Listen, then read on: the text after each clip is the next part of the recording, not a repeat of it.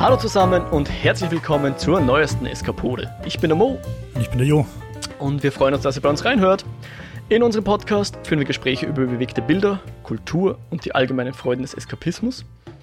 Und jetzt habe ich schon wieder wie in der letzten äh, Eskapode meine Stimme so hochgehen lassen. Seltsam. Naja. Herzlich willkommen ähm, zu, diesem, zu dieser neuen Eskapode. Und heute steht was am Programm, wo weder der Jo noch ich genau wissen, was es sein wird. Glücksspiel. Ist, wir probieren jetzt so ein neues Format aus. Nennen wir es mal Netflix Roulette. Wobei man natürlich auf anderen äh, Plattformen auch spielen könnte. Aber wir spielen es heute auf Netflix. Und ihr seid jetzt quasi live dabei. Vielleicht hört ihr sogar meine Maus ein bisschen klicken. Äh, wie ich gemeinsam mit dem Jo jetzt einen Film bestimmen werde. Und das versuchen wir so halb zufällig, halb mit Input von uns. Also von, von dem jeweiligen anderen. Äh, es geht darum, dass ich jetzt dem Jo immer drei, Aus, drei Möglichkeiten zur Auswahl gebe und der Jo sagt mir dann eine davon und weiß aber nicht, was es genau ist, beziehungsweise was darauf folgen wird, ja. Und zwar, ich möchte schon schauen, dass wir irgendwas finden, was eskapistisch ist natürlich. Und deswegen alles unter Vorbehalt. Wir wissen selber noch nicht genau, was rauskommen wird, aber wir probieren es jetzt einfach mal. Und deine drei ersten ähm, Optionen sind Hollywood-Filme, Actionfilme oder derzeit beliebt. Derzeit beliebt. Ich gehe Okay. aufs Ganze. Einfach aus dem Grund, weil Hollywood halt ist relativ klar, da sind dann keine türkischen Horrorfilme dabei und äh, Actionfilme ist auch sehr einschränkend, aber derzeit beliebt kann ich mir gar nichts drunter vorstellen. Vielleicht ist es 365 Tage Teil 2. Okay, ich habe jetzt kurz versucht, das zu zählen, aber da ist, da ist zu viel dabei. Deswegen werde ich dir jetzt, äh, machen wir es jetzt so, ich glaube, ich nenne dir jetzt drei Filme, aber das sind noch nicht die Filme, die wir dann schauen werden. Ähm, und zwar Im Herzen der See, Outside the Wire oder Forrest Gump. Das sind noch nicht die Filme, die wir dann schauen. Nein. werden. Gut, dann gehe ich auf Forrest Gump. Okay, Forrest Gump. Und jetzt sage ich dir drei Filme, die für mich ähm, eskapistisch klingen. Und von denen sagst du mir dann den, den wir schauen werden. Okay? Okay. Wir es kodieren? Soll ich dir zum Beispiel ein Ja sagen? Und du vertraust mir, dass ich dir dann den Film nenne? Okay, ja. Okay, äh, pass auf. Da hätten wir einmal 2017, einmal 1998 und äh, 1987. Boah. Ah, ich, schwierig. Also ich würde fast zu 1987 tendieren, aber ich hätte Angst, dass das irgendwie so Predator oder so irgendwas ist. Also gehe ich auf 2017. Okay, und das ist Downsizing. Ah, muss ich ganz ehrlich sagen, schert mich gar nicht, aber wenn es der Zufall sagt, dann, also gar nicht stimmt auch nicht, aber na okay, passt, passt. Downsizing it is. Na gut, passt. Wir haben ja auch schon über andere tolle Filme wie Mortal Kombat oder Rollerball geredet. Ich glaube jetzt nicht, dass es so cool wie Rollerball wird, aber ich bin offen. Okay, alles klar. Dann werden wir uns jetzt den Film ansehen und dann hören wir uns wieder und sprechen drüber. Ausgezeichnet.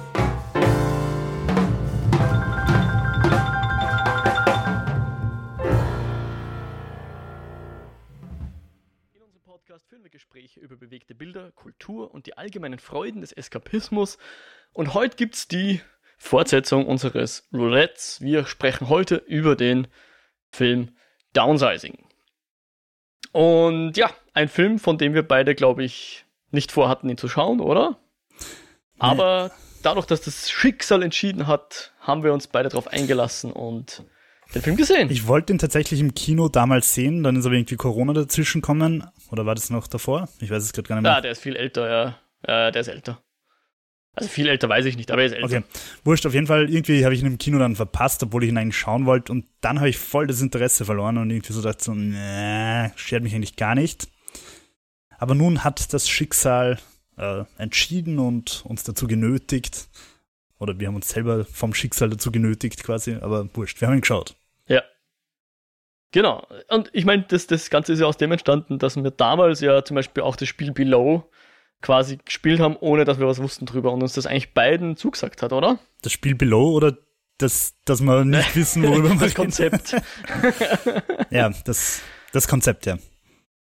Dass wir vorher nicht wissen, über was wir reden. Jetzt wissen wir es ja hoffentlich schon ein bisschen. Dass genau, und Downsizing, der Film von 2017 vom äh, Alexander Payne, der hat die Regie gemacht. Ich weiß nicht, ob er das Drehbuch auch geschrieben hat. Ich schaue noch kurz wegen den Writing Credits.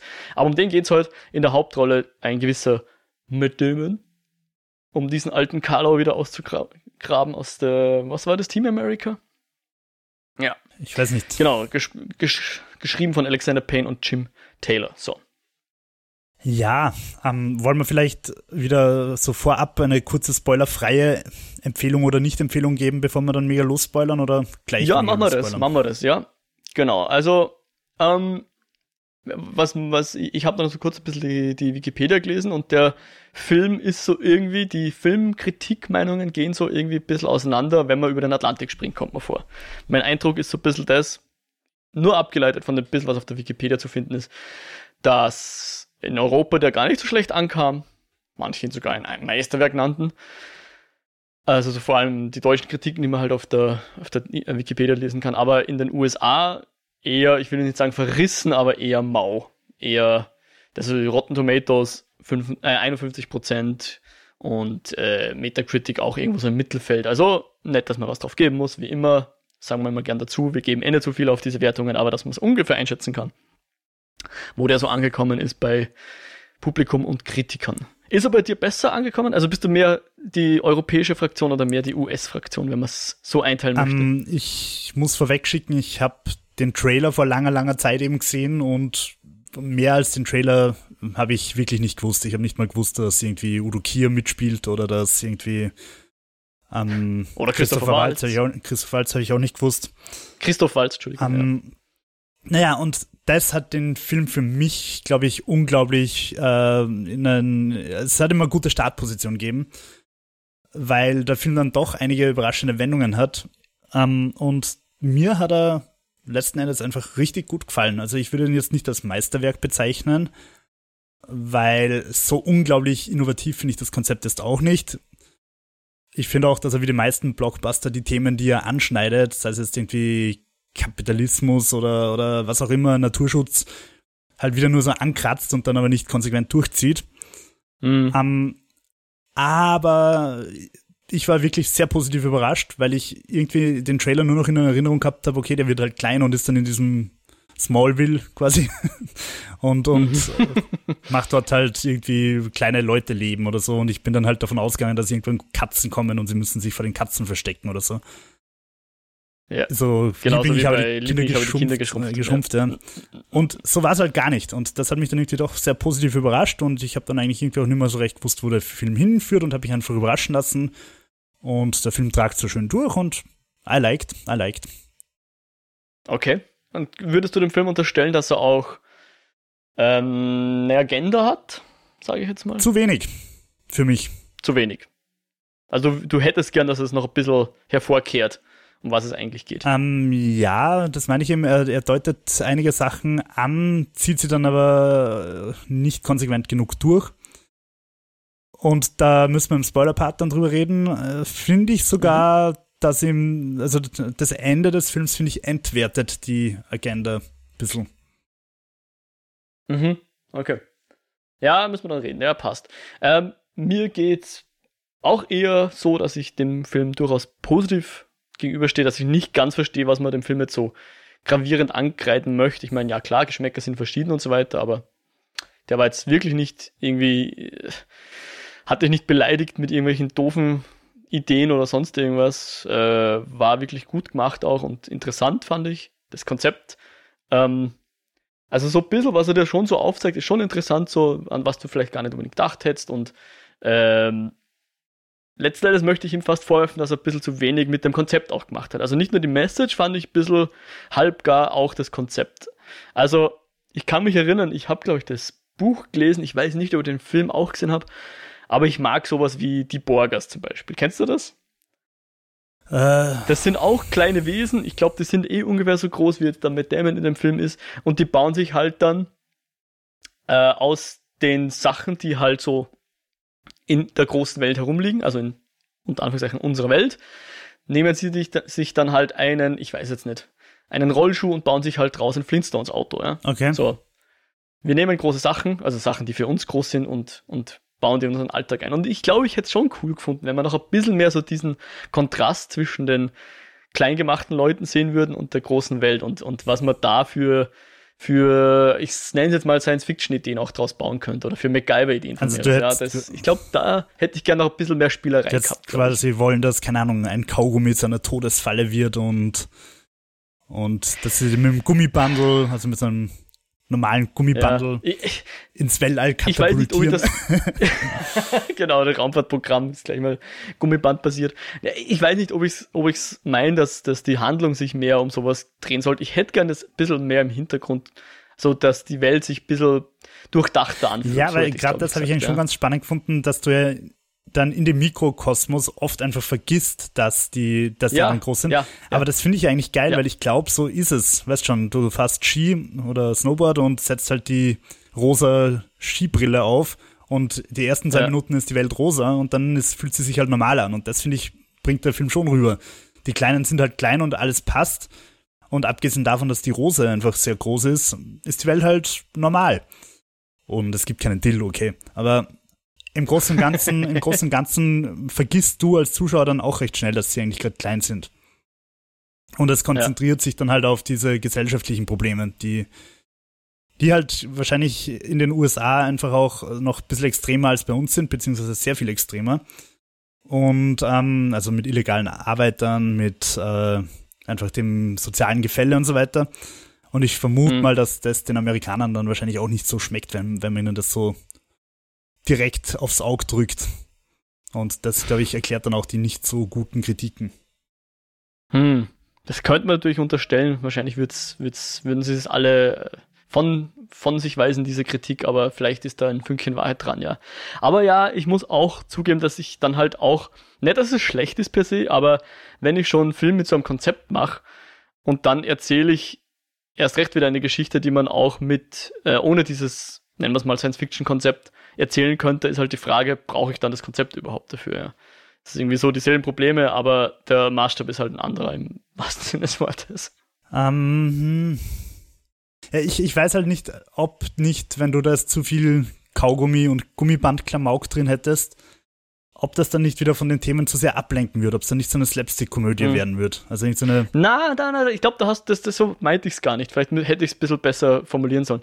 Ähm, ich fand zum Beispiel schön, diese Szene, wo äh, normal große Leute, wie sagt man da, also 1,80 große Personen, 1,70 große Personen in einem Bus sitzen und ein Teil des Busses ist halt mit, mit den 12 Zentimeter großen Personen besetzt, die halt einfach, wo einfach 100 Leute quasi auf einem Platz sitzen können, so rein vom, von dem ja. Platzverbrauch, den sie haben. Und ähm, oder dass du sie in ein Kästchen reingibst und auf der anderen Seite geht das Kästchen auf, wo, du's, wo du sie vorne als kleiner reingibst, wo du so eine kleine Schublade aufmachst, witzig klein, da sitzt du rein und dann schaltest du auf die andere Seite und dort geht quasi so ein großes Rolltor auf wie von einem Hang, also ran, ran, ran, ran, ran, ran, ran, weil das halt quasi die Lebensgröße mhm. ist für die kleinen Personen. Sowas, ja. ja. Also gar nicht so diese Klamauk-Action oder, oder Slapstick-Action oder, oder Gummiband-Action, wie auch immer man es nennen will. Das, das, das habe ich jetzt vielleicht mit dem Borger so ein bisschen hervor, äh, projiziert dieses Bild, so meine ich es gar nicht. Aber dass man sich ein bisschen mehr damit spielt, dass hier eben zwei Maßstäbe aufeinander mhm. prallen. Ja, da hätte ich mir gerne noch ein bisschen mehr Worldbuilding. Nennen wir es Worldbuilding, hätte ich mir noch gewünscht. Ja. Ein bisschen mehr Man in Black Endszene. Ja. ganz genau, ganz genau. Ein bisschen mehr Überraschung dadurch. Also, dass, dass man aus dem Konzept noch ein paar Ideen rauszieht, einfach, ja. Genau sowas. Ja, ähm, um, ich würde sagen, dann steigen wir jetzt langsam in die Geschichte ein, oder? Also im Großen und Ganzen hat und ich werde jetzt oder? noch, bevor wir, im Großen und Ganzen, ja, hat er mir also gefallen. kein Bereuen. Ich glaube, es ist kein Bereuen, aber auch nicht unbedingt, dass ich sagen muss, wow, bin ich froh, dass ich den gesehen habe. Ich werde jetzt, ich werde jetzt rumrennen und den allen äh, empfehlen, ihn zu schauen. Also so weit würde ich jetzt nicht gehen, aber äh, ich glaube, wenn man weiß, dass es nicht unbedingt eben nicht die Borger sind und nicht die Slapstick-Komödie, ich glaube, der Matt Damon hat ja zu der Zeitpunkt so ein paar so Dramödien gespielt, oder? Da war noch sowas wie der Informant und so, wo er sich dann einen Schnurrbart wachsen hat lassen oder aufgepickt hat und dann so komische, schräge Typen gespielt hat. Ich glaube, das war auch so rund um die Zeit und ich glaube, ich hatte das so ein bisschen damit gerechnet, Komisch. dass das jetzt eher so ein halb schräger Komödienfilm wird auch vom Konzept vielleicht ein bisschen, aber das ist es halt ja. nicht. Und das sollte man halt wissen, bevor man ja, reingeht. Ich habe halt gar nichts gewusst und gerade das hat mir so taugt. Also gerade ja. so habe ich mich echt auf die Welt einlassen können oder auf den Film, besser gesagt. Mhm. Genau, und vielleicht, vielleicht hilft das auch, wenn man reingeht mit dem Wissen, das ist jetzt nicht der Slapstick Matt Damon wird, genau, äh, ein Hund, äh, weiß nicht, frisst Matt Damon, haha, lustig. Das ist es nicht. Genau, ich, ich sage jetzt noch kurz das Kon also der, der, die Prämisse so ein bisschen davon, bevor wir dann wirklich in Spoiler eintauchen. Ähm, es geht nämlich darum, dass, dass um quasi der Überbevölkerung oder der Ressourcenverschwendung durch die, durch die unter Anführungszeichen Überbevölkerung unserer Welt so ein bisschen entgegenzuwirken, hat jemand die Idee, dass man einfach Menschen und äh, zugehöriges Nutzvieh, sage ich jetzt mal, einfach miniaturisiert, sodass dann jeder viel weniger Ressourcen braucht, weil natürlich ein kleiner, ein 12 Zentimeter großer Mensch natürlich viel weniger isst als ein 1,70 großer Mensch und dadurch äh, kann quasi ein Korn Reis quasi eine Familie ernähren und äh, du brauchst nicht einen ganzen Sack davon. Das ist so die Idee und äh, tatsächlich Durchbruch gelingt, das funktioniert. Und der Plan wird halt dann dass sich die Menschen nach und nach äh, verkleinern, um nach und nach die, die Ressourcenknappheit entgegenzuwirken. Und natürlich geht es dann halt auch darum, wie bringt man die Menschen dazu, äh, das zu tun, sich schrumpfen zu lassen und äh, was, was macht, auch so ein bisschen was macht das mit der Gesellschaft in Wirklichkeit. Und da würde ich gerne am Anfang drüber reden und jetzt auch die Spoilerwarnung raushauen. Äh, wer nicht gespoilt werden will, sollte jetzt vielleicht den Film schauen und dann zurückkehren. Äh, alle anderen seien gewarnt. Wir reden jetzt einfach über den, über den Film und werden früher oder später sicher auch über das Ende reden äh, und das jetzt nicht nochmal extra hervorheben. Ab jetzt äh, alles Fair Game, ja. Weil was ich nämlich super interessant fand und das wäre auch sowas, wo man gern noch ein bisschen mehr hätte spielen können, ist so, wie schafft man es, eine Gesellschaft dazu zu bringen, sich zu miniaturisieren? Und das funktioniert natürlich, wie so oft, über den schnöden Mammon, ja. Dass dir jemand sagt, hey, deine, du hast jetzt vielleicht 150 1000 Dollar, wenn du dein Haus verkaufst. Ja, das sind deine gesamten Ersparnisse. Und wenn du das Geld nimmst und dich miniatur miniaturisieren lässt, dann gibt es da so einen schönen Umrechnungsschlüssel. Dann kannst du mit dem Geld quasi leben wie ein normal großer Millionär. Du kaufst dir dein Haus in einer vorgebauten Planstadt und musst eigentlich dein Leben lang nicht mehr arbeiten, weil deine Reserven reichen locker aus, dass du quasi bis ans Lebensende davon leben kannst, in einem schönen Haus, in einer schönen Nachbarschaft, die du dir im Vorhinein aussuchst und dann wirst du miniaturisiert und dort reingesetzt. Das fand ich eigentlich ein ziemlich interessantes Konzept. Ja, das Problem ist also, wenn man es jetzt wirklich mal weiterdenkt, okay, was ist jetzt, wenn die ganze Welt miniaturisiert wäre? Dann könnten sie natürlich auch nur noch miniaturisiert Lebensmittel produzieren und hätten genau dasselbe Problem wie vorher. Also zwar nicht unbedingt die Ressourcenknappheit, aber sie würden wieder in dieselben kapitalistischen Problematiken fallen und dann wäre da das kleine Babyreiskorn halt wieder gleich sehr viel mehr wert. Vor allem, wenn es ja. keine großen Menschen mehr geben, geben wird, die das dann halt transportieren, sondern das kleine Hände alles tragen müssten, so ein Reiskorn, dann wäre es halt schon wieder mühsam. Also es funktioniert halt irgendwie, finde ich, auch nur, weil es noch immer große Leute gibt, die die Kleinen versorgen. Mm, da könnte man wahrscheinlich eine ganze Doktorarbeit drüber schreiben, was das für Auswirkungen hätte. Aber ich glaube halt, es geht halt schon darum, dass halt auch einfach der Platz dann besser genutzt werden kann. Also effizienter im, im Sinne von, wir haben dann wieder mehr davon im Vergleich zu uns, ja. Ja. Wenn du jetzt irgendwelche Städte anschaust heutzutage, die quasi aus allen ähm, Angeln echt, wie sagt man da? Allen Nähten platzen, ja. Weil, weil schon alles bebaut ist. Ja, wenn es, keine Oder Ahnung, Länder, die bebaut die sind. Die Bevölkerung ja, von, von Shanghai quasi auf der Fläche von St. Pölten unterbringen würdest, wäre es wahrscheinlich. Wir kehren immer wieder nach St. Pölten. Ah. Fun Fact: St. Pölten ist, glaube ich, die zweitgrößte Stadt Österreichs nach Fläche gesehen. Was? Ja, ich schaue das jetzt lieber nochmal parallel nach, bevor ich hier Unwissen verbreite, aber ich habe das lustigerweise also gesehen. Nach Natürlich Einwohnern, nicht nach Einwohnern. Ist irgendwie Nein. sechs oder sieben. Ist Ja, ja, es ist relativ klein, ja, genau. Für das, dass ja auch eine, eine Landeshauptstadt Niederösterreich ist. hat generell echt viele, Fläche viele. Einwohner dafür, dass die Städte alle nur so 10.000 Einwohner haben.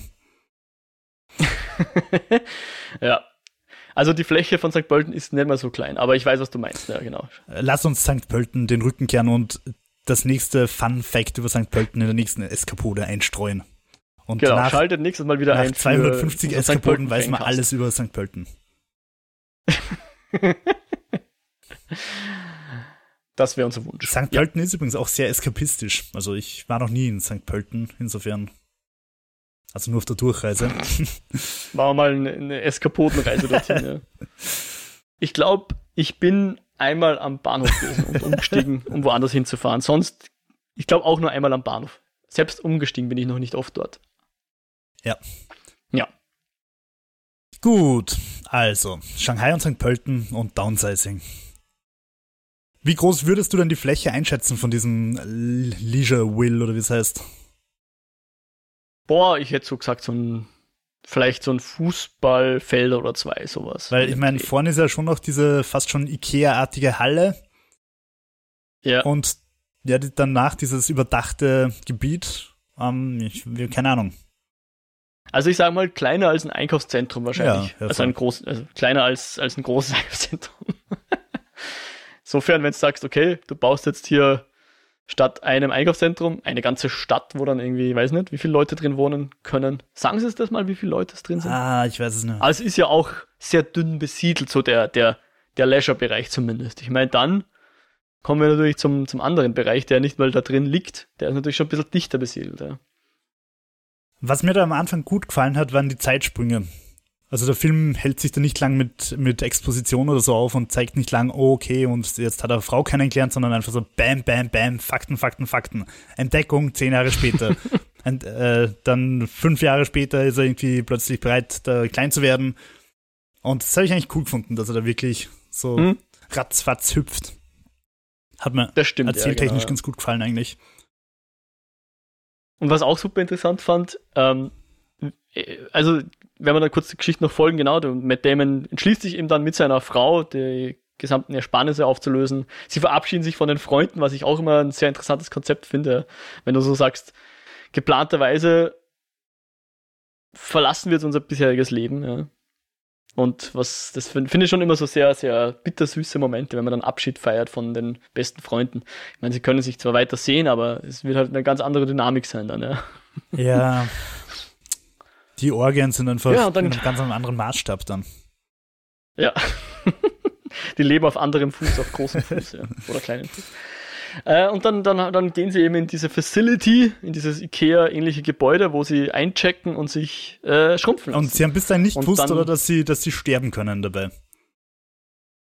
naja, ich glaube, so, so eine Risikoaufklärung. Na, aber ich, ich, ich, ich finde, sie schauen beide so aus, als würden sie es gerade zum ersten Mal hören. Ja, So, ups. aber das ist so ein bisschen. Hast du deine Weisheitsszene noch? ähm, ich glaube zwei. Okay, also du hattest schon mal eine Weisheitszahn-OP. Ah, ja.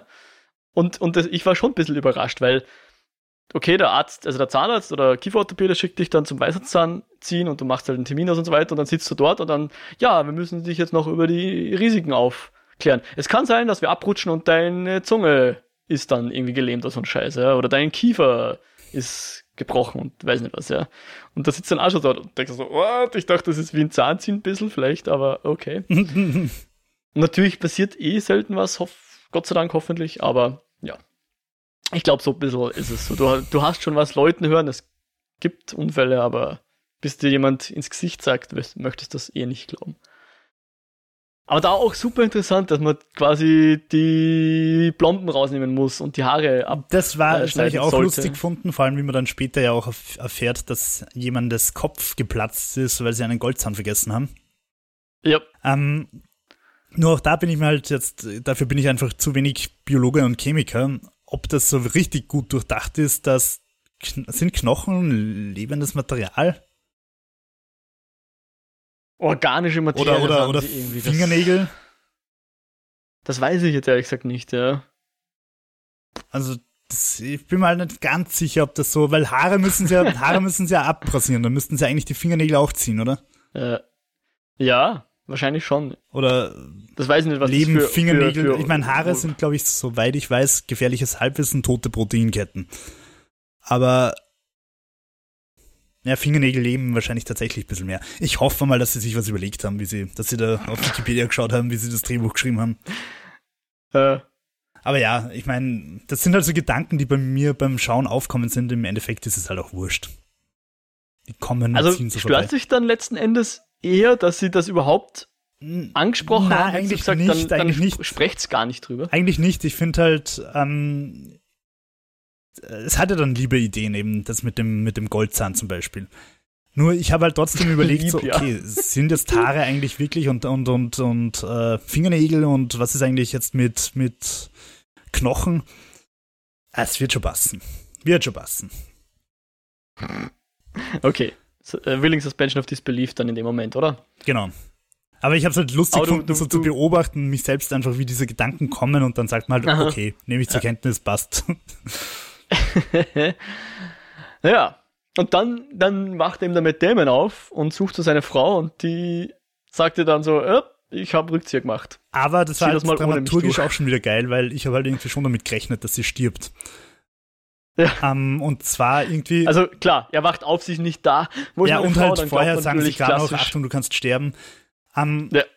Und ich finde, du hast bei Filmen, egal ob Horrorfilme, meistens sind Horrorfilmen, aber nicht nur, du hast zwei Beziehungsmodelle am Anfang vom Film. Du hast das Modell, wo alles happy-peppy ist, dann gibt's Drama, sprich einer stirbt oder es passiert sowas. Das war ganz klar Ja. in dem Film, Downsizing. Sie sind am Anfang happy-peppy, super glücklich. Dieses happy-peppy, super glücklich ist nur dafür da, um schief zu gehen. Oder du hast halt das Gegenteil, sie stehen einen Tag vor der Scheidung und müssen sich dann halt zusammenraufen, entdecken ihre Liebe neu und töten den Sehr Killer. beliebt auch für Katastrophenfilme. Genau, also es Wir haben letztens Greenland geschaut. So kurz vor der Scheidung oder schon geschieden, aber gemeinsames Kind und sie sehen sich gerade noch einmal und dann, oh. Dann Äh, es gibt nur diese beiden, oder? Komplett glücklich oder kurz vor der Katastrophe und es kehrt sich dann jeweils ins Gegenteil halt um. Ja, voll. Ja.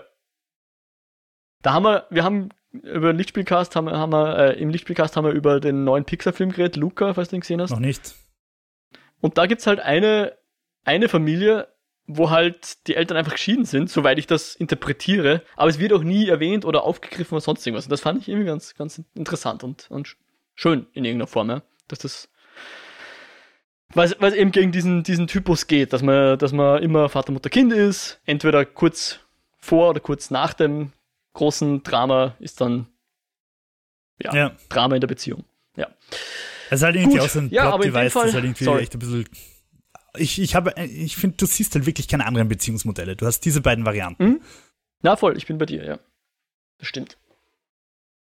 Oder der Film ist halt, wie sich die beiden kennenlernen. Das gibt's auch. Ja, noch, oder- man, Oder natürlich dann, keine Ahnung, diese Komödien, wo halt die beiden schon glücklich sind, aber die Schwiegereltern sind halt der Horror in seinem Plätzchen. Naja. jo. Äh, aber in dem Fall, Kristen Wiigs Charakter, quasi, wie, wie heißt denn der eigentlich nochmal? Paul Safranek. Ja, Oder Safranek? Sagen sie es immer falsch, gell? Safranek? Keine Ahnung. Paul. Ähm, und seine, seine werte Gattin, die Audrey, die ist weg. Und ich glaube, man sieht sie dann im ganzen Film überhaupt nicht mehr, oder? Sie telefonieren, Ähm, du hörst nur noch ihre Stimme, glaube ich. genau. Und dann war sie das, war's das in dem Film. Ja? Kommt nie mehr wieder. Auch interessant gelöst. Wobei ich da kurz vielleicht auf die, auf die äh, Filmografie des Regisseurs eingehen will. Mhm. Genau, Alexander Payne, haben wir ja schon gesagt, ja, bitte. Also, der hat 1991 Inside Out gemacht, nicht zu verwechseln mit einem Disney-Film oder Pixar-Film, ähm, sondern das ist eine Playboy-Produktion. äh, ich kenn's Hm. nicht, aber es dürften irgendwie so wahrscheinlich lustige erotische Kurzfilme sein, so also Anthologie. Produziert hat er dann den dritten Teil selbigens und worauf ich hinaus will, dann hat er geschrieben Jurassic Park 3. Und Jurassic Park Hm. 3 habe ich wenig in Erinnerung. Das Einzige, was ich wirklich in Erinnerung habe, ist, dass er den most annoying female character ever hat. Und ich finde es halt irgendwie ganz interessant, dass er da jetzt halt wieder irgendwie mit der Frau gleich am Anfang so abfahrt einfach. Ohne, ich, ohne dass ich ihm da was unterstellen will, aber ich unterstelle ihm was. Dass er keine guten Frauenparts schreibt. Ja, was? wobei, wobei die, die Ngok, also die die weitere Female Lead dann ja eigentlich eher eine coole Frau ist, aber auch die ist teilweise einfach ein bisschen annoying, finde ich. Oder nicht?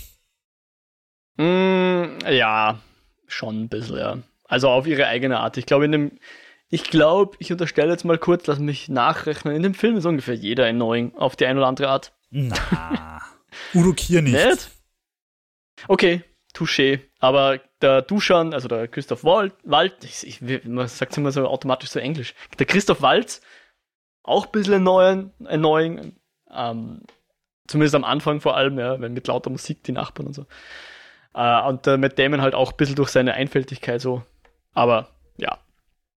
Am, am, am vordergründigsten annoying ist wahrscheinlich tatsächlich die von Hong Chao gespielte Ngok äh, Ngok Lantran. Lantran. Genau. So. Ja.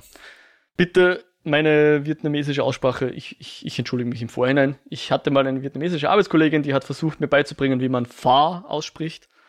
Ich habe 14 Mal versucht, das Wort irgendwie zu betonen. Für mich klang es irgendwie immer gleich. Eins davon hat ungefähr gepasst, hat sie gemeint.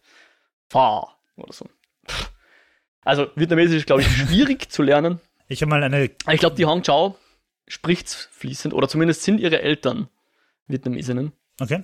Und ich glaube, das ist auch so ein bisschen das Einzige, warum man die Rolle so spielt darf, glaube ich, oder? Weil es war schon hart an der Grenze zum äh, rassistischen Klischee ein bisschen, oder? Ja, ähm, ich muss leider sagen, ich habe mal eine Deutschkurs-Teilnehmerin gehabt, auch aus Vietnam, die ihr leider in so ziemlich jedem Punkt sehr ähnlich war. ähm, ja. Aber um auf die Aussprache zu gehen, sie hat dann gesagt, ich soll sie einfach bei Vornamen nennen, den ich jetzt natürlich nicht sagen werde, aber der war aussprechbar. mhm. okay. Aber so von der Intonation und so war es leider echt sehr gut getroffen. Zumindest, ich meine, ich kann natürlich nicht auf alle Vietnamesen schließen, auf keinen Fall. Aber meine Erfahrung mit dieser Kursteilnehmerin war echt relativ ähnlich. Ja, na, die, die Sprache hat sehr viel Klang und sehr viel Melodie. Äh, Melodie kommt mir vor, ja, und das ist halt etwas eigenartig für unsere für unsere Rammstein sprachigen Rammstein-Ohren, ja, genau. für unsere monotonen Rammstein-Ohren, ja. Genau. Ähm, Hong Chao kannte ich bis dahin nur aus Serien, nämlich äh, Homecoming, was ich ziemlich großartig fand, und auch die neue Serie äh, Watchmen. Da in beiden fand ich sie auch sehr großartig. Und äh, ja, auch hier, ich glaube, ihren Part hat sie so gespielt, wie man ihn spielen soll und kann. Und sie hat, glaube ich, das Beste daraus gemacht. Also ich glaube, äh, kann man ihr schon ein Kompliment aussprechen für das, was sie abliefert. Ich glaube, das war genauso, wie es der Regisseur Voll. wollte, würde ich meinen, oder? Und sie ist ja auch, bevor das jetzt negativ klingt, sie ist ja auch eine total liebenswerte Charakterin. Ich finde, sie nörgelt nur manchmal einfach so ein bisschen nervend rum. Sie, sie will halt kein Bullshit, ja. Ja. sie will halt das, was sie braucht und bitte jetzt gleich und nicht hier trödeln da, ja. Schon, ja. Äh, wie, wie, wie lernen sich die Beine? Ich kenne, ich überlege gerade, weil er ist die, auf der die, Party, die, der Charakter. Er ist auf der Party ja. vom Duschan, wacht am nächsten Tag auf, hat dort irgendwo am Boden geschlafen oder so und da kommt gerade die Putzkolonne. genau. Und da ist genau. sie dabei ähm, und er hat vorher schon in den Nachrichten gesehen, dass in einer Fernseh-, also in einer TV-Box, also wirklich im Karton, wo der Fernseher normal transportiert werden sollte, sind halt Flüchtlinge aus Vietnam, die zwangsgeschrumpft wurden von der dortigen Regierung, wo man dann halt auch sieht, mhm. dass Schindluder getrieben wird mit dieser Technologie. Ja. Die sind da in dieser Box geflohen und äh, sind 13 von 14 gestorben. Sie hat als einzige überlebt. Das hat er in den Nachrichten gesehen und jetzt glaubt er sie wieder zu erkennen. Weil sie mhm, humpelt genau. und was ich auch ein bisschen arg gefunden habe, dass das halt einfach so, aber es, es passt halt eigentlich auch zu unserer Nachrichtenrealität. Da wird halt mal so nebenbei, zwei Minuten vor, bevor die Fußball-News kommen, wird halt gesagt, okay, da ist wieder ein Kind irgendwo in der Türkei angespült worden. Dann gibt's noch tragische Fotos und zwei Minuten später freuen wir uns, dass jene und diese Mannschaft wieder Tore geschossen hat. Es ist halt, so funktioniert halt einfach unsere Nachrichtenmedienwelt. Also das kann man dem Film jetzt eigentlich gar nicht vorwerfen, dass da nicht weniger, dass da nicht mehr Emotion draufgegeben worden ist. Na, das ist durchaus wahrscheinlich eher realistischer Natur. Ja. Äh, und auch das fand ich zum Beispiel ein sehr interessantes, was ich vorher so gemeint hätte, was ich gern mehr gehabt hätte, so dieses, dieses im Hintergrund Worldbuilding, dass du eben sagst, die, die ein oder andere Regierung schrumpft einfach ihre Gefangenen, weil dann sparst du halt die großen Gefängnisse, ja. Brauchen die Gefangenen dann weniger ähm, Platz und, und du kannst die länger einsperren und billiger einsperren und ja, versorgen ist auch billiger und alles. Klingt nicht so, als, als, also ich sag mal so, wenn das wirklich so käme, dann würde ich das den ein oder anderen Regierungen durchaus zutrauen, dass sie das machen würden. Liebe Grüße an unsere ungarischen Nachbarn an dieser Stelle. Völlig unzusammenhanglos. Komplett aus dem Kontext gerissen, ja, genau. Äh, und so, genau, so lernen sie sich kennen. Und ähm, mit ihr, weil er, er, er möchte dann doch helfen, weil er eben sieht, dass sie humpelt und schon, er, er war ja im, im Brotberuf, bevor er jetzt in die, sich klein machen hat lassen, war er ja ein Physiotherapeut oder, oder Arzt oder sowas in dem Dreh, der Leuten mit Arbeitsbeschwerden geholfen hat. Bei irgendeiner Fleischfabrik oder so, glaube ja. ich, gell. Und der kennt sich natürlich mit sowas aus und sieht natürlich sofort, dass sie, dass sie eine schlechte Prothese hat und die möchte halt reparieren. Und dann kommt er halt mit ihr mit, wird halt so in ihren Sog so ein bisschen reingerissen, weil sie halt eben keine Zeit hat, dass sie da jetzt auf ihn wartet oder sonst irgendwas. Jetzt soll er halt mitkommen und dann halt vor Ort den Fuß schnell reparieren. Ja, dabei ruiniert er ihn leider und dann muss, muss er halt noch länger bei ihr bleiben, um, um ihr irgendwie auszuhelfen, weil sie hat jetzt keine Prothese mehr und er kann sich offensichtlich in dem Moment auch keine mehr besorgen, beziehungsweise es dauert zu lang, die zu bestellen. Und ähm, gerät dann so quasi ein bisschen auf die andere Seite der, dieser schönen eingezäunten Community, wo in so, was sind das? Sind so Container, oder? oder ja, es sind, glaube so. ich, echte große, also für, für große Menschen, so Container, Baucontainer. Und in die rein ist halt mehr oder weniger ein Slum für kleine Menschen gebaut. Genau, schön gestapelt übereinander. Ähm, aber das ist schon interessant, dass auch es Leute geben muss, die klein sind und die Jobs machen, die eigentlich die Leute nicht machen wollen, die sich da schrumpfen lassen. Okay. Weil die meisten, die, die machen das ja eher so als, als ich setze mich jetzt zur Ruhe mit meinen Gesparten und werde nie wieder arbeiten. Ja, aber die brauchen natürlich Müllabfuhr und, und Personal, was ihr große Villa putzt und weiß nicht alles, ja, das, Kloakentaucher. Und, das finde ja. ich ist halt die erste große Stärke vom Film, dass er da plötzlich diese reale Ebene dann reinbringt. Um, ähm, es, mhm. Beziehungsweise es fängt ja eigentlich schon damit an, dass dann mit Damon the Paul um, ähm, in seine fette Villa geht und dann kommt wieder einer von diesen geilen Schnitten und er ist plötzlich in einem Apartment und es wird nicht weiter thematisiert. Du kriegst halt mit, er ist geschieden und hat wohl offenbar nicht nimmer die Kohle, dass er da drin wohnen kann.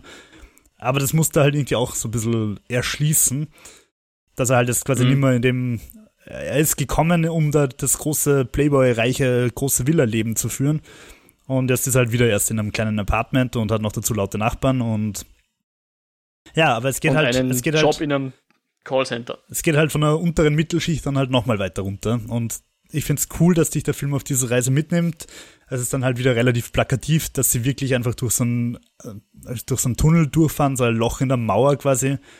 Das erinnert halt mhm. schon wieder an die Bilder von den illegalen Mexikanern, die da irgendwie versuchen, über die Mauer zu klettern und dann von irgendwelchen verrückten texanischen Bürgerwehren ab, abgefangen werden. Aber ja, die sind halt einfach, fürchte ich auch in den USA, ein großer Teil von so, also diese Tagelöhner,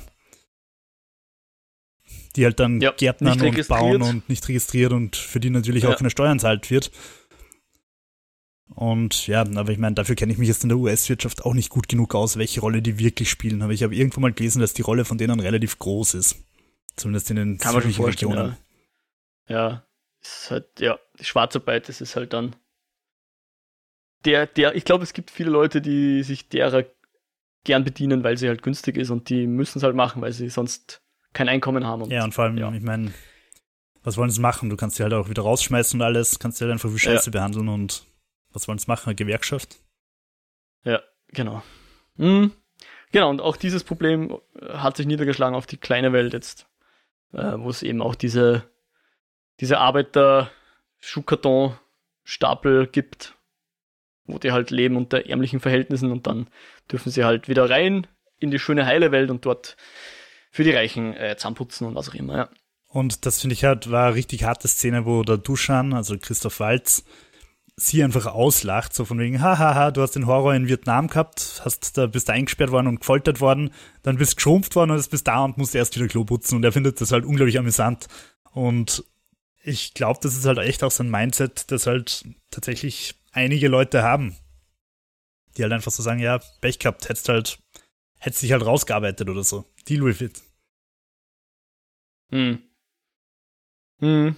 Ein paar, paar schöne Momente erlaubt das halt dann auch noch, aber ja, äh, weil, weil halt die ich vergesse den Namen und Lahm. in Nok Lan dran, die tut halt dann auch äh, eh schon selber quasi äh, gezeichnet vom Leben und hilft dann aber noch den, den Leuten, die quasi sich selber gar nicht mehr helfen Ja. können und holt eben Essen ab und solche Sachen und kriegt auch Essen Mhm. von, von den diversen äh, Olive Gardens und was die nicht, wie die nicht alle heißen, ja.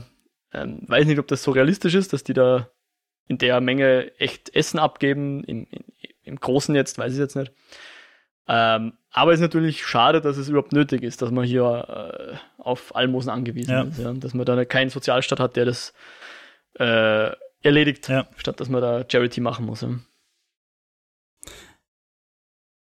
Kann natürlich sein, dadurch, dass äh, alles viel billiger ist, mit diesem harten Wechselkurs, dass dann die, die Restaurants und so weiter halt auch äh, leichtherziger die Sachen hergeben. Weil es halt alles viel Mm, weniger wert ist. sein, ja. Na, äh, wahrscheinlich, wenn du, wenn du wirklich mit fast nur reiche Leute versorgst in diesem Leisureland, wird da wahrscheinlich viel mehr auch abfallen an Sachen, die nicht gegessen werden, die überbleiben, weil, ja, das Problem haben wir ja auch schon, dass unsere Supermärkte ja quasi immer volle Regale brauchen, weil sonst gehen die Leute ja nicht gern einkaufen. Aber wenn du halt um 5 Uhr am Abend nochmal dein Brotregal auffüllst, dann wird natürlich was überbleiben, ist ja klar. Und am nächsten Tag verkaufen geht halt an. Ja, Kauft wobei, ist es nicht mittlerweile sogar gesetzlich verboten, das Zeug wegzuhauen? Ich bilde mir ein, da war mal was. Ich weiß es ehrlich gesagt Ich glaube, nicht. dass die, dass die das spenden müssen oder so. Aber Aha. ha, ich, Okay. ich fürchte, das ist heute die Sendung des gefährlichen Halbwissens. ja, verlasst euch lieber nicht drauf, aber ich kann mich noch erinnern, wie Feed the World damals der Film, den haben wir uns, glaube ich, in der Schule angeschaut, kann das sein? Ja, ich glaube. Das halt in Österreich, und das war damals, ich weiß nicht, wie es jetzt ist, äh, wurde halt in Wien so viel weggeschmissen an Brot, dass du nochmal Graz damit versorgen könntest, theoretisch. Jeden ja. Tag. von der ja, Menge. Ja.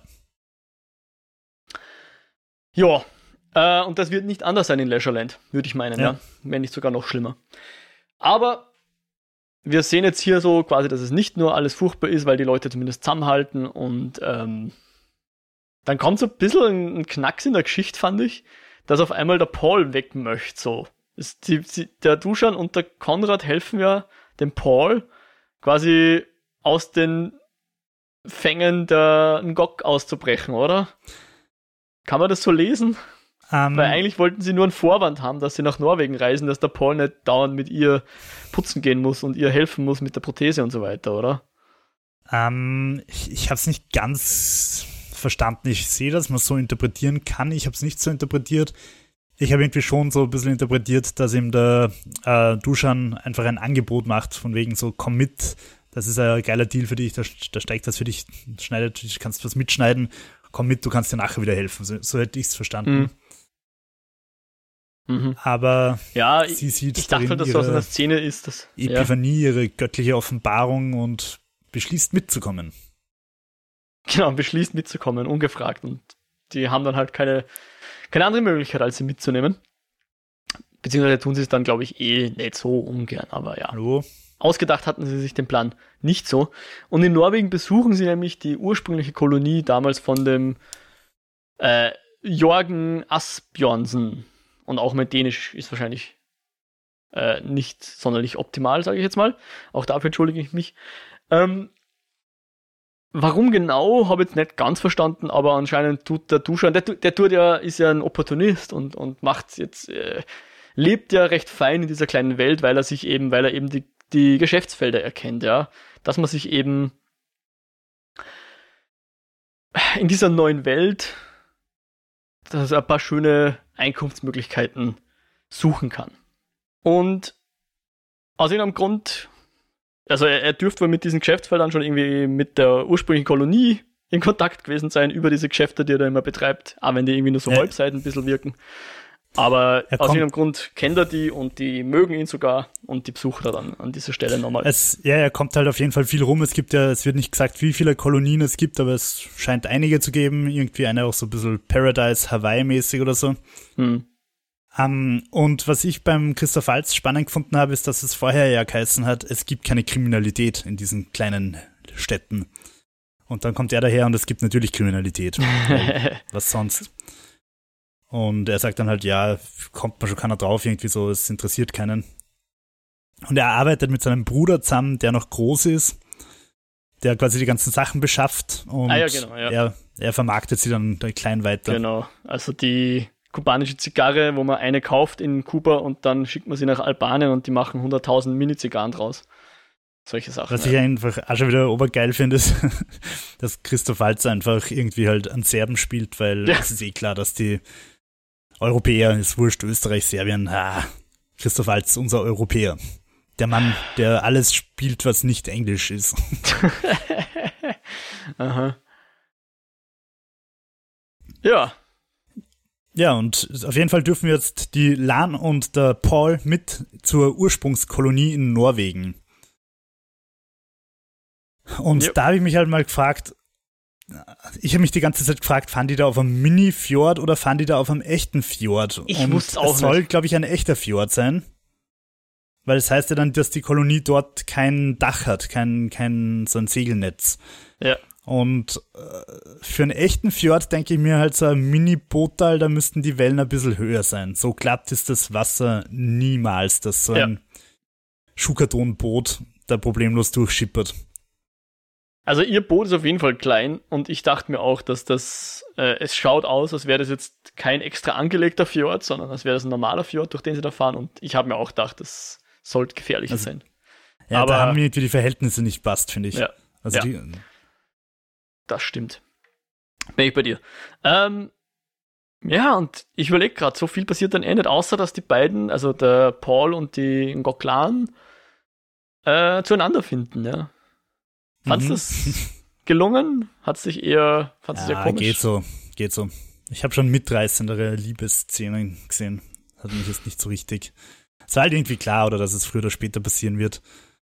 Ähm, ich fürchte, den Bechtel-Test erfüllt der Film auch nicht. Also ist irgendwo klar, dass die weibliche Hauptfigur irgendwann bei der männlichen Hauptfigur landen wird.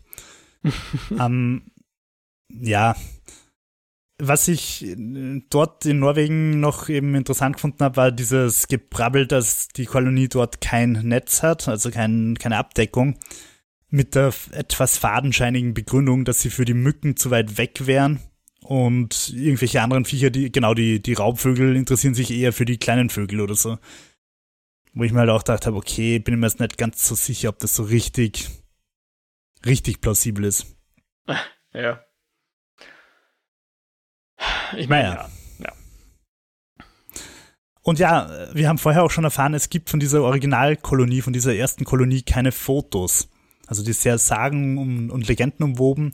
Und sie kommen hin und es ist halt einfach so ein Dorf wie in Midsommer, also im ja, Horrorfilm. Voll. So ein skandinavisches Dorf, wo, wo die Hippies ihre verrückten Bräuche machen und es hätte mich einfach nicht gewundert, wenn sie sich gleich gegenseitig schlachten. Aber das ist passiert nicht. Sie sind noch friedlich und sie treffen dort auch diesen Wissenschaftler, den Jorgen, der das Ganze erfunden hat, diese Minimierung. Und der hat einen großen Plan. Er will nämlich mit seinem ganzen Dorf in eine Höhle und also in so einem Bunker. Die haben einen Bunker gebaut, weil die Klimaerwärmung die ganze Menschheit vernichten wird. Da haben sie unweigerliche Belege dafür. 26 Nobelpreisträger sind sich einig.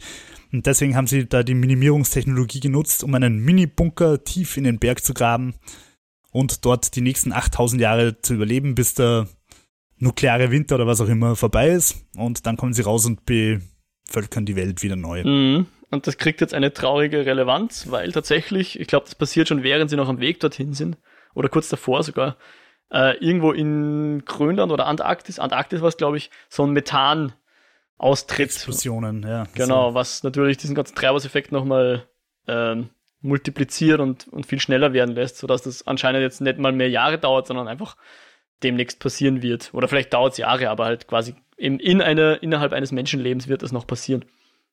Ja, und da, das habe ich jetzt cool gefunden, dass da jetzt die, die Divergenz einfach stattfindet, die in der Realität auch stattfindet. Auf der einen Seite hast du die Wissenschaftler, die halt sagen, hallo, es ist auf alles auf zwölf gedreht quasi. Es ist, wir, wir sind da kurz vorm Doomsday, wir müssen was aufpassen und uns verändern und irgendwie Massentierhaltung einschränken und nicht so viele Avocados anbauen und so.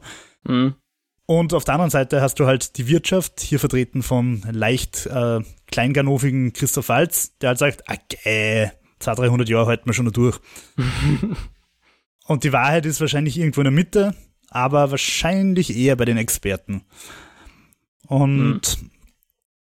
ja, unser Paul hat jetzt die Möglichkeit, zu überleben in diesem Bunker oder bei seiner Lahn zu bleiben, die zurück will, um den alten Menschen zu helfen, die sich mhm. nicht selbst versorgen können.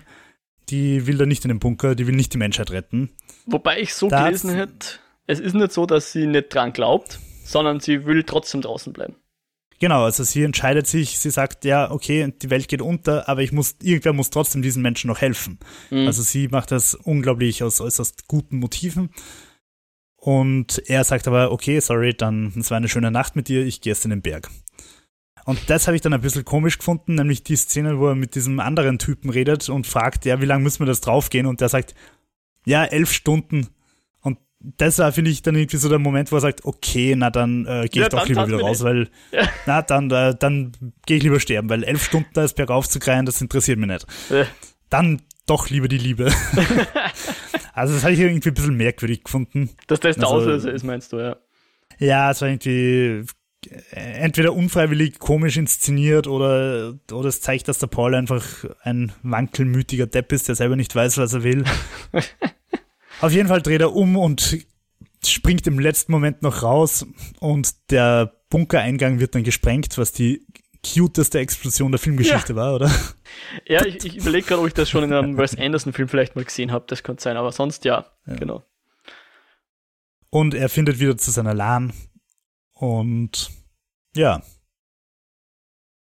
Ich glaube, sie fliegen dann nochmal zurück, oder?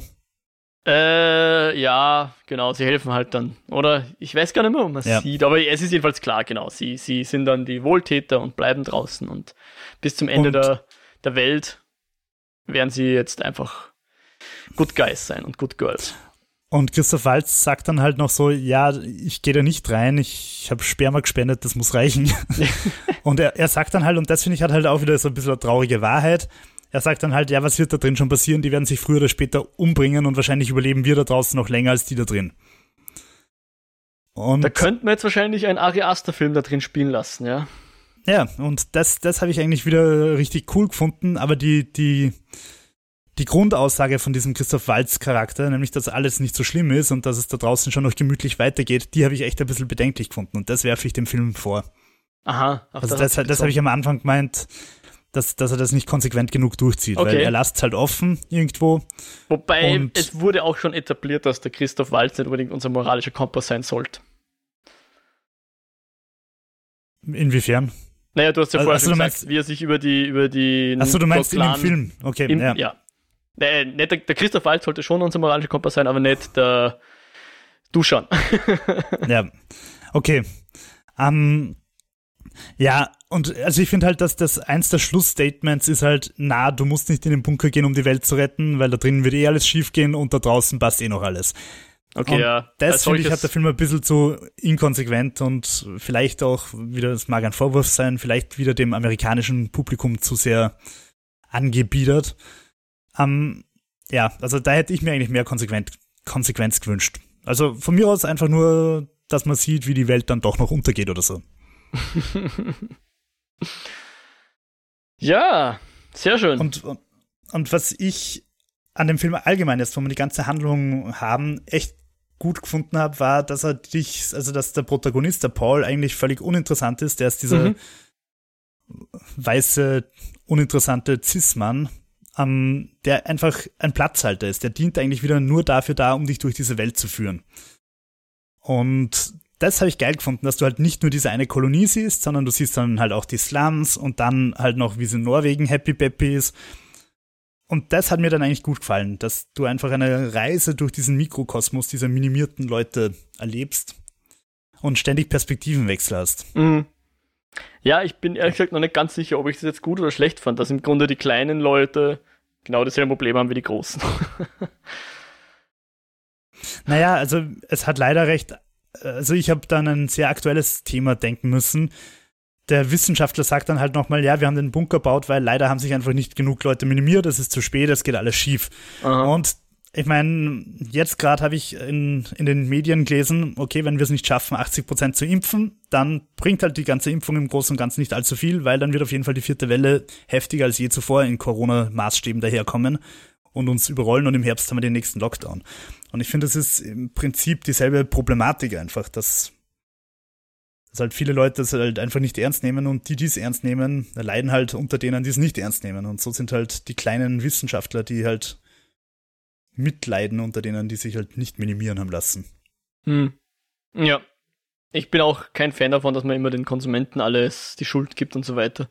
Aber wenn jeder seinen Beitrag leisten kann und soll. Aber es gibt auch noch andere Hebel, die man ansetzen kann, was jetzt nicht unbedingt Teil dieses Films ist, aber um, um nochmal deine Aussage ein bisschen vielleicht zu untermauern. Aber ja, sti äh, er stiftet jedenfalls zum Denken an, der Film, oder? Ja, schon. Und vielleicht ist das ist auch ein bisschen fies von mir, dass ich da von dem Film mehr will. Vielleicht ist das eigentlich auch durchaus okay, dass er mehrere Perspektiven und Ideologien auch präsentiert und, und nebeneinander gleichwertig stehen lässt. Mhm. Mhm. Also, ja, wenn ich drüber nachdenke, eigentlich, eigentlich will, ich, will ich dem Film das gar nicht vorwerfen, sondern eigentlich finde ich das sogar ganz schön. Alles klar. ich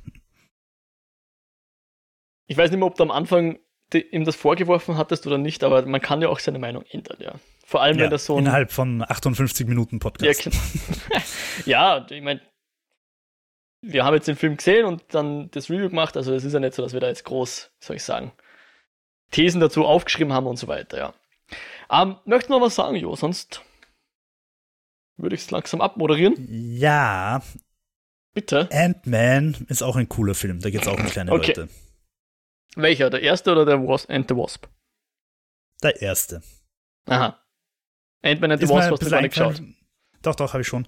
Also. Aber es ist mir ähm, eingefallen, wie du halt gemeint hast, du hättest gern noch mehr so dieses, Ach diesen Gott. Kontrast. An den habe ich auch gedacht, ja voll. Ja, danke, Der erste Ant-Man hat das halt komplett, wo er auf der Schallplatte rumstolpert und, und solche Sachen. Ja, ja, das war eh nicht das, was ich gemeint habe, ja. Aber ja. voll. An das, an Ant-Man habe ich jetzt gar nicht gedacht. Total. Deswegen, ich habe jetzt auch, warum jetzt nicht von Ant-Man? Eh schön, dass er da gefallen hat, aber. Wunderbar. Mit, mit dieser Verwirrung äh, werde ich mich mit selber entlassen hier. Und äh, frage euch da draußen, ob ihr den Film gesehen habt, ob ihr ihn gemocht habt oder ob ihr ihn gehasst habt, ob ihr die Message mochtet oder nicht mochtet oder ob ihr denn irgendwas vorwerfen wollt. Natürlich würde es uns auch interessieren, wie euch dieses Format gefällt, was ja für uns so ein bisschen ein Überraschungsei ist, wo wir nicht genau wissen, was wir besprechen werden. Ob das etwas ist, mit was ihr anfangen, ob, mit was ihr was anfangen könnt oder ob ihr lieber wollt, dass wir uns die Themen gezielter aussuchen. Und würde uns wirklich interessieren. Äh, auch Feedback aller Art würde uns interessieren. Wenn ihr mit uns in Kontakt treten wollt, warum auch immer, habt ihr mehrere Möglichkeiten. Zum einen könnt ihr uns eine Mail schreiben, eskapoden.kinofilme.com. Ansonsten sind wir auf Twitter, eskapoden. Wir haben auch eine Website und dort gibt es Beiträge zu unseren Folgen. Da kann man drunter kommentieren, die findet man kinofilme.com slash Eskapoden und natürlich die Podcast-Plattformen Spotify und Apple Podcasts und über den RSS-Feed findet ihr unsere Folgen und wo das möglich ist, würden wir uns auch über Reviews und Sternebewertungen und diese Sachen freuen. Ihr kennt das ja, ihr kennt euch aus, wem erkläre ich was. So, Jo, äh, wenn man jetzt dir noch folgen will, was du so treibst aus deinen Eskapoden, wo macht man das am besten? At WhiteRabbit360 auf Twitter oder Jo Meyerhofer M-A-Y-R auf YouTube, wo es jetzt das eine oder andere 5-Minuten-Video gibt, wo ich mich auch sehr freue, wenn es die Leute anschauen und liken und kommentieren und kritisieren. Ich bin auf, und auch Vorschläge machen für neue Videos und so. Ich bin offen für Kontakt. Mhm. Und dich, Mo, findet man im Lichtspielcast, hast du schon mal erwähnt heute. Ja, richtig, genau. Lichtspielcast mache ich mit Podcast über Kinofilme und Serien hauptsächlich. Äh, da gerne mal reinhorchen, ist auf kinofilme.com slash podcast zu finden oder slash Lichtspielcast. Und ansonsten bin ich auch auf Twitter, at Mojak mit einem CWCs am Ende. Ja, wir hoffen, euch geht's gut. Wir hoffen, wir sehen uns beim nächsten Mal. Bis dahin, macht es gut, auf Wiederhören. Ciao.